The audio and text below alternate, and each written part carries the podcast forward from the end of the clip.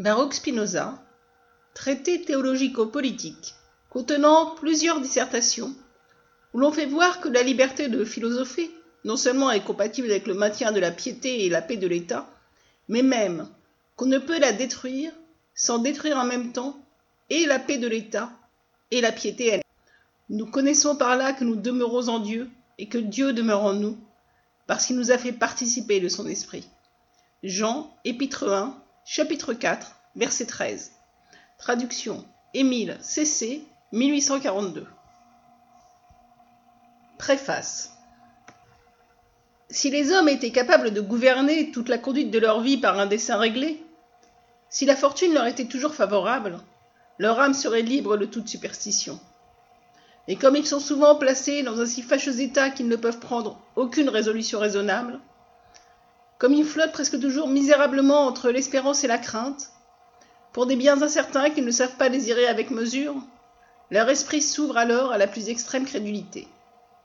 Ils chancellent dans l'incertitude. La moindre impulsion le jette en mille sens divers, et les agitations de l'espérance et de la crainte ajoutent encore à son inconstance. Du reste, observez-le en d'autres rencontres. Vous le trouverez confiant dans l'avenir, plein de jactance et d'orgueil. Ce sont là des faits que personne n'ignore. Je suppose bien que la plupart des hommes, à mon avis, vivent dans l'ignorance d'eux-mêmes. Personne, je le répète, n'a pu voir les hommes sans remarquer que lorsqu'ils sont dans la prospérité, presque tous se targuent, si ignorants qu'ils puissent être, d'une telle sagesse qu'ils tiendraient à injure de recevoir un conseil. Le jour de l'adversité vient-il les surprendre? Ils ne savent plus quelle partie choisir.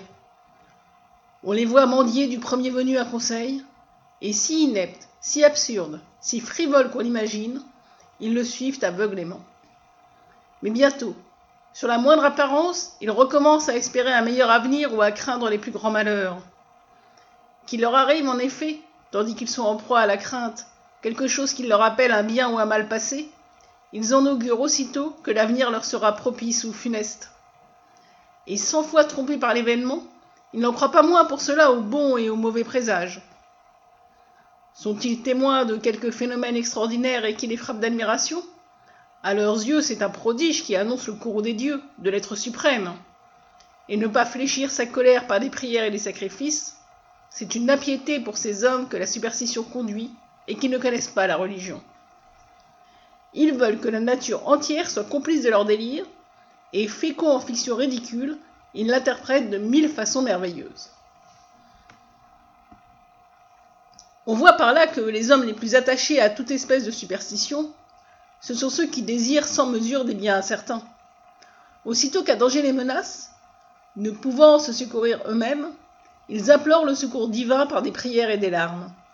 La raison, qui ne peut en effet leur tracer une route sûre vers les vains objets de leur désir, ils l'appellent aveugle. La sagesse humaine, chose inutile. Mais les délires de l'imagination, les songes et toutes sortes d'inepties et de puérilités sont à leurs yeux les réponses que Dieu a fait à nos voeux. Dieu déteste les sages. Ce n'est point dans nos âmes qu'il a gravé ses décrets, c'est dans les fibres des animaux. Les idiots, les fous, les oiseaux, voilà les êtres qui l'animent de son souffle et qui nous révèlent l'avenir. Tel est l'excès de délire où la crainte jette les hommes. La véritable cause de la superstition, ce qui la conserve et l'entretient, c'est donc la crainte. Que si l'on n'est pas satisfait des preuves que j'en ai données, et qu'on veuille des exemples particuliers, je citerai Alexandre, qui ne devint superstitieux et n'appela auprès de lui des devins que lorsqu'il conçut des craintes sur sa fortune aux portes de Suse. Voyez Quinte Curse, livre 5, chapitre 4. Une fois Darius vaincu, il cessa de consulter les devins, jusqu'au moment où la défection des Bactriens les sites qui le pressaient et sa blessure qui le retenait au lit vinrent de nouveau jeter dans son âme la terreur. Alors, dit Curse, livre 7, chapitre 7, il se replongea dans les superstitions, ces vains jouets de l'esprit des hommes, et plein d'une foi crédule pour restreindre, il lui donna l'ordre de faire des sacrifices pour y découvrir quel serait le succès de ses affaires. Je pourrais citer une infinité d'autres exemples qui prouvent, de la façon la plus claire, que la superstition n'entre dans le cœur des hommes qu'avec la crainte, et que tous ces objets d'une vaine adoration ne sont que des fantômes, ouvrage d'une âme timide que la tristesse pousse au délire. Enfin, que les devins n'ont obtenu de crédit que durant les grandes calamités des empires, et qu'alors surtout ils ont été redoutables au roi. Mais tous ces exemples étant parfaitement connus, je ne crois pas nécessaire d'insister davantage. De l'explication que je viens de donner de la cause de la superstition, il résulte que tous les hommes y sont naturellement sujets, quoiqu'on dise ceux qui n'y voient qu'une marque de l'idée confuse qu'ont tous les hommes de la divinité. Il en résulte aussi qu'elle doit être extrêmement variable et inconstante, comme tous les caprices de l'âme humaine et tous ses mouvements impétueux. Enfin, il n'y a que l'espérance, la haine, la colère et la fraude qui la puissent faire subsister, puisqu'elle ne vient pas de la raison, mais des passions et des passions les plus fortes. Ainsi donc, autant il est facile aux hommes de se laisser prendre à toutes sortes de superstitions, autant il leur est difficile de persister dans une seule. Ajoutez que le vulgaire, étant toujours également misérable, ne peut jamais rester en repos. Il court toujours aux choses nouvelles et qui ne l'ont point encore trompé. Et c'est cette inconstance qui a été cause de tant de tumultes et de guerres. Car ainsi que nous l'avons déjà fait voir, et suivant l'excellente remarque de Kurz, livre 6, chapitre 18, il n'a pas de moyen plus efficace que la superstition pour gouverner la multitude. Et voilà ce qui porte si aisément le peuple. Sous une apparence de religion, tantôt à adorer les rois comme des dieux, tantôt à les détester comme le fléau du genre humain. Pour obvier à ce mal, on a pris grand soin d'entourer la religion, vraie ou fausse, d'un grand appareil d'un culte pompeux, pour lui donner une constante gravité et imprimer à tous un profond respect. Ce qui, pour le dire en passant, a parfaitement réussi chez les Turcs, où la discussion est un sacrilège, et où l'esprit de chacun est rempli de tant de préjugés que la saine raison n'y a plus de place et le doute même n'y peut entrer. Mais si le grand secret du régime monarchique et son intérêt principal, c'est de tromper les hommes et de colorer du beau nom de religion la crainte où il faut les tenir asservis, de telle façon qu'ils croient combattre pour leur salut en combattant pour leur esclavage, et que la chose du monde la plus glorieuse soit à leurs yeux de donner leur sang et leur vie pour servir l'orgueil d'un seul homme, comment concevoir rien de semblable dans un État libre? Et quelle plus déplorable entreprise que d'y répandre de telles idées puisque rien n'est plus contraire à la liberté générale que d'entraver par des préjugés, ou de quelque façon que ce soit, le libre exercice de la raison de chacun. Quant aux séditions qui s'élèvent sous prétexte de religion, elles ne viennent que d'une cause, c'est qu'on veut régler par des lois les choses de la spéculation, et que dès lors des options sont imputées à crimes et punies comme des attentats. Mais ce n'est point au salut public qu'on immole des victimes, c'est à la haine, c'est à la cruauté des persécuteurs que si le droit de l'État se bornait à réprimer les actes en laissant l'impunité aux paroles, il serait impossible de donner à ces troubles le prétexte de l'intérêt et du droit de l'État, et les controverses ne se tourneraient plus en sédition. Or, ce rare bonheur m'étant tombé en partage de vivre dans une république où chacun dispose d'une liberté parfaite de penser et d'adorer Dieu à son gré, et où rien n'est plus cher à tous et plus doux que la liberté, j'ai cru faire une bonne chose, et de quelque utilité peut-être, en montrant que la liberté de penser, non seulement peut se concilier avec le maintien de la paix et le salut de l'État, mais même qu'on ne pourrait la détruire sans détruire du même coup et la paix de l'État et la piété elle-même. Voilà le principe que j'ai dessein d'établir dans ce traité. Et pour cela, j'ai jugé nécessaire de dissiper d'abord divers préjugés. Les uns restent de notre ancien esclavage, qui se sont établis touchant la religion, les autres qu'on s'est formé sur le droit des pouvoirs souverains. Nous voyons en effet certains hommes se livrer avec une extrême licence à toutes sortes de manœuvres pour s'approprier la plus grande partie de ce droit, et, sous le voile de la religion, détourner le peuple, qui n'est pas encore bien guéri de la vieille superstition païenne, de l'obéissance au pouvoir légitime, afin de replonger de nouveau toute chose dans l'esclavage. Quel ordre suivrai-je dans l'exposition de ces idées? C'est ce que je dirai tout à l'heure en peu de mots, mais je veux expliquer avant tout les motifs qui m'ont déterminé à écrire. Je me suis souvent étonné de voir des hommes qui professent la religion chrétienne, religion d'amour, de bonheur, de paix, de continence, de bonne foi, se combattre les uns les autres avec une telle violence et se poursuivre d'une haine si farouche que c'est bien plutôt par ces traits qu'on distingue leur religion que par les caractères que je lisais tout à l'heure. Car les choses en sont venues au point personne ne peut guère plus distinguer un chrétien d'un turc, d'un juif, d'un païen, que par la forme extérieure et le vêtement, ou bien en sachant quelle église il fréquente, ou enfin qu'il est attaché à tel ou tel sentiment, et jure sur la parole de tel ou tel maître. Mais quant à la pratique de la vie, je ne vois entre eux aucune différence. En cherchant la cause de ce mal, j'ai trouvé qu'il vient surtout de ce qu'on met les fonctions du sacerdoce, les dignités, les devoirs de l'Église au rang des avantages matériels, et que le peuple s'imagine que toute la religion est dans les honneurs qu'il rend à ses ministres. C'est ainsi que les abus sont entrés dans l'Église, et qu'on a vu les derniers des hommes, animés d'une prodigieuse ambition de s'emparer du sacerdoce. Le zèle de la propagation de la foi se tournait en ambition et en avance sordide. Le temple devenir un théâtre où l'on entend non pas les docteurs ecclésiastiques, mais des orateurs, dont aucun ne se soucie d'instruire le peuple, mais seulement de s'en faire admirer, de le captiver en s'écartant de la doctrine commune, de lui enseigner des nouveautés et des choses extraordinaires qui le frappent d'admiration. De là les disputes, les jalousies, et c'est un implacable que le temps ne peut effacer. Il ne faut pas s'étonner après cela qu'il ne soit resté de l'ancienne religion que le culte extérieur, qui en vérité est moins un hommage à Dieu qu'une adulation, et que la foi ne soit plus aujourd'hui que préjugé et crédulité. Et quels préjugés, grand Dieu? Des préjugés qui changent les hommes d'être raisonnables en brut, en leur ôtant le libre usage de leur jugement, le discernement du vrai et du faux, et qui semblent avoir été forgés tout exprès pour éteindre, pour étouffer le flambeau de la raison humaine. La piété, la religion, sont devenus un amas d'absurdes mystères, et il se trouve que ceux qui méprisent le plus la raison, qui rejettent, qui repoussent l'entendement humain comme corrompu dans sa nature, sont justement, chose prodigieuse, ceux qu'on croit éclairés de la lumière divine. Mais en vérité, s'ils en avaient seulement une étincelle, ils ne s'enfleraient pas de cet orgueil insensé. Ils apprendraient à honorer Dieu avec plus de prudence, et ils se feraient distinguer par des sentiments non de haine mais d'amour. Enfin, ils ne poursuivraient pas avec tant d'animosité ceux qui ne partagent pas leurs opinions, et si en effet ce n'est pas de leur fortune, mais du salut de leurs adversaires qu'ils sont en peine, ils n'auraient pour eux que de la pitié. J'ajoute qu'on reconnaîtrait à leur doctrine qu'ils sont véritablement éclairés de la lumière divine.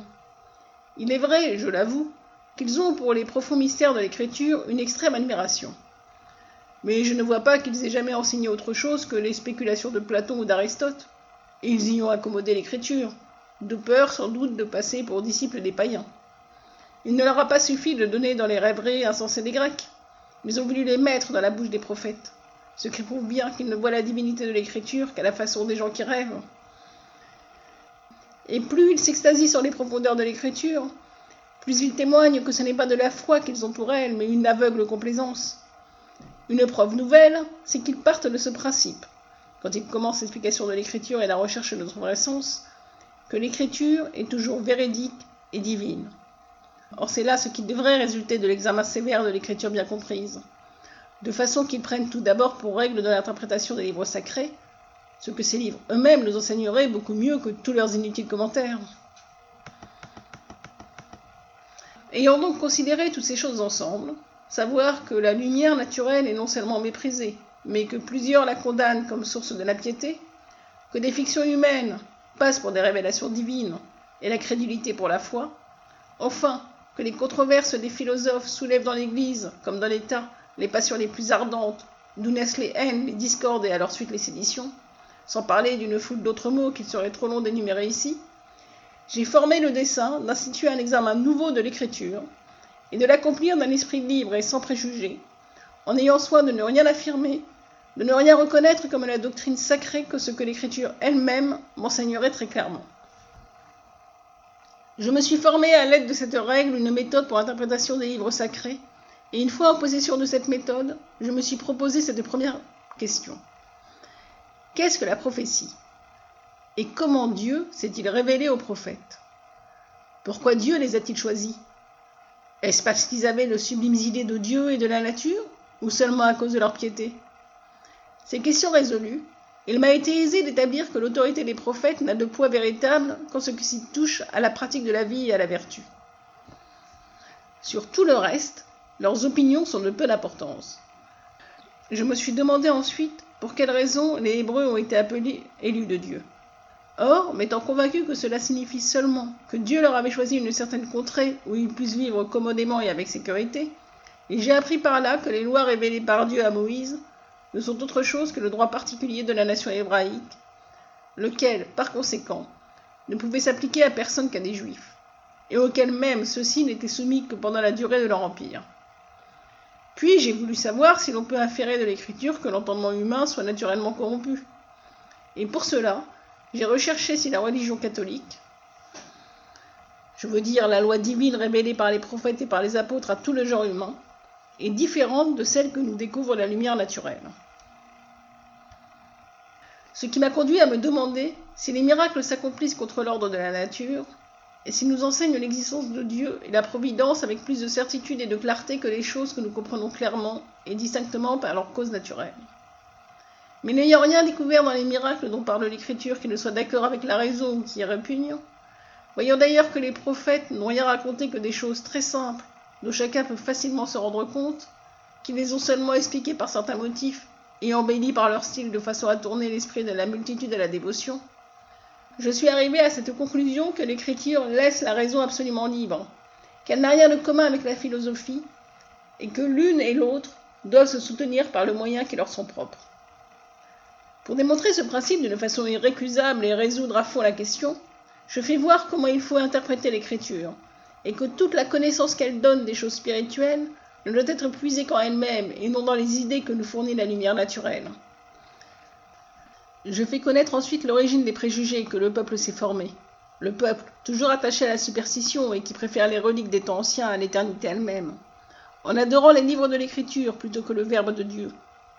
Puis, je montre que le Verbe de Dieu n'a pas révélé un certain nombre de livres, mais seulement cette idée si simple, où se résolvent toutes les aspirations divines des prophètes, qu'il faut obéir à Dieu d'un cœur pur, c'est-à-dire en pratiquant la justice et la charité. Je prouve alors que cet engagement a été proportionné par les prophètes et les apôtres à l'intelligence de ceux à qui le Verbe de Dieu se manifestait par leur bouche, et cela afin qu'ils puissent le recevoir sans aucune répugnance et sans aucun trouble. Après avoir ainsi reconnu les fondements de la foi, je conclus que la révélation divine n'a d'autre objet que l'obéissance, qu'elle est par conséquent distincte de la connaissance naturelle, tant par son objet que par ses bases et ses moyens, qu'ainsi donc elles n'ont rien de commun, que chacune d'elles peut reconnaître sans difficulté les droits de l'autre, sans qu'il y ait ni maîtresse, ni servante. Or, l'esprit des hommes étant divers, celui-ci trouvant son compte à de certaines opinions qui conviennent moins à celui-là, de façon que l'un ne trouve qu'un objet de risée dans ce qui porte un autre à la piété, j'aboutis finalement à cette conséquence qu'il faut laisser à chacun la liberté de son jugement et le pouvoir d'entendre les principes de la religion comme il lui plaira, et ne juger de la piété ou de l'impiété de chacun que suivant ses œuvres. C'est ainsi qu'il sera possible à tous d'obéir à Dieu d'une âme libre et pure, et que la justice et la charité seules auront quelque prix. Ayant ainsi montré que la loi divine et révélée laisse à chacun sa liberté, j'arrive à l'autre partie de la question, c'est-à-dire à faire voir que cette même liberté peut être accordée sans dommage pour la paix de l'État et les droits du souverain, et même qu'on ne pourrait la détruire sans péril pour la paix publique et sans dommage pour l'État. Pour établir cette démonstration, je pars du droit naturel de chacun, lequel n'a d'autre limite que celle de ses désirs et de sa puissance, et je démontre que nul n'est tenu, selon le droit de nature, de vivre au gré d'un autre, mais que chacun est le protecteur né de sa propre liberté. Je fais voir ensuite que nul ne cède à ce droit primitif qu'à condition de transférer à un autre le pouvoir qu'il a de se détendre, d'où il résulte que ce droit passe tout entier entre les mains de celui à qui chacun confie son droit particulier de vivre à son gré et de se défendre soi-même. Par conséquent, ceux qui occupent le pouvoir ont un droit absolu sur toute chose. Eux seuls sont les dépositaires du droit et de la liberté, et les autres hommes ne doivent agir que selon leur volonté. Mais comme personne ne peut se priver du pouvoir de se défendre soi-même au point de cesser d'être homme, j'en conclus que personne ne peut se dépouiller absolument de son droit naturel, et que les sujets, par conséquent, retiennent toujours certains droits qui ne peuvent leur être enlevés sans un grand péril pour l'État, et leur sont toujours accordés par les souverains, soit en vertu d'une concession tacite, soit en vertu d'une stipulation expresse. Après cela, je passe à la République des Hébreux afin de montrer de quelle façon et par quelle autorité la religion a commencé à avoir force de loi. Et je m'étends en passant à plusieurs autres choses qui m'ont paru dignes d'être éclaircies. Je prouve enfin que les souverains sont les dépositaires et les interprètes, non seulement du droit civil, mais aussi du droit sacré. qu'à eux seuls appartient le droit de décider ce qui est justice et injustice, piété ou impiété. Et je conclus que pour garder ce droit le mieux possible et conserver la tranquillité de l'État, ils doivent permettre à chacun de penser ce qu'il veut et de dire ce qu'il pense. Tels sont, lecteurs philosophes, les objets que je propose à vos méditations. Je m'assure que vous y trouverez de quoi vous satisfaire, à cause de l'excellence et de l'utilité du sujet de cet ouvrage et de chacun de ses chapitres. Et j'aurai sur ce point bien des choses à dire encore, et je ne veux point que cette préface devienne un volume. Je sais d'ailleurs que je m'entends au fond, pour le principal, avec les philosophes. Quant aux autres, je ne ferai pas grand effort pour leur recommander mon traité. Je n'ai aucun espoir de leur plaire. Je sais combien sont enracinés dans leur âme les préjugés qu'on y a semés à l'aide de la religion. Je sais qu'il est également impossible de délivrer le vulgaire de la superstition et de la peur. Je sais enfin que la constance du vulgaire, c'est l'entêtement, et que ce n'est point la raison qui règle ses louanges et ses mépris, mais l'emportement de la passion. Je n'invite donc pas le vulgaire, ni ceux qui partagent ses passions à lire ce traité. Je désire même qu'ils le négligent tout à fait, plutôt que de l'interpréter avec leur perversité ordinaire, et, ne pouvant y trouver aucun profit pour eux-mêmes, d'y chercher l'occasion de nuire à autrui et de tourmenter les amis de la libre philosophie. Je dois pourtant faire une exception pour un seul point, tous les gens dont je parle étant convaincus que la raison doit être la servante de la théologie, car je crois que par cet endroit, la lecture de cet ouvrage pourra leur être fort utile. Du reste, comme plusieurs n'auront ni le loisir ni l'intention de lire tout mon traité, je suis obligé d'avertir ici, comme je l'ai fait aussi à la fin de l'ouvrage, je n'ai rien écrit que je ne soumette de grand cœur à l'examen des souverains de ma patrie. S'il juge que quelqu'une de mes paroles soit contraire aux lois de mon pays et à l'utilité publique, je la retire. Je sais que je suis homme et que j'ai pu me tromper. Mais j'ose dire que j'ai fait tous mes efforts pour ne me tromper point. Et pour conformer avant tous mes écrits aux lois de ma patrie, à la piété et aux bonnes mœurs.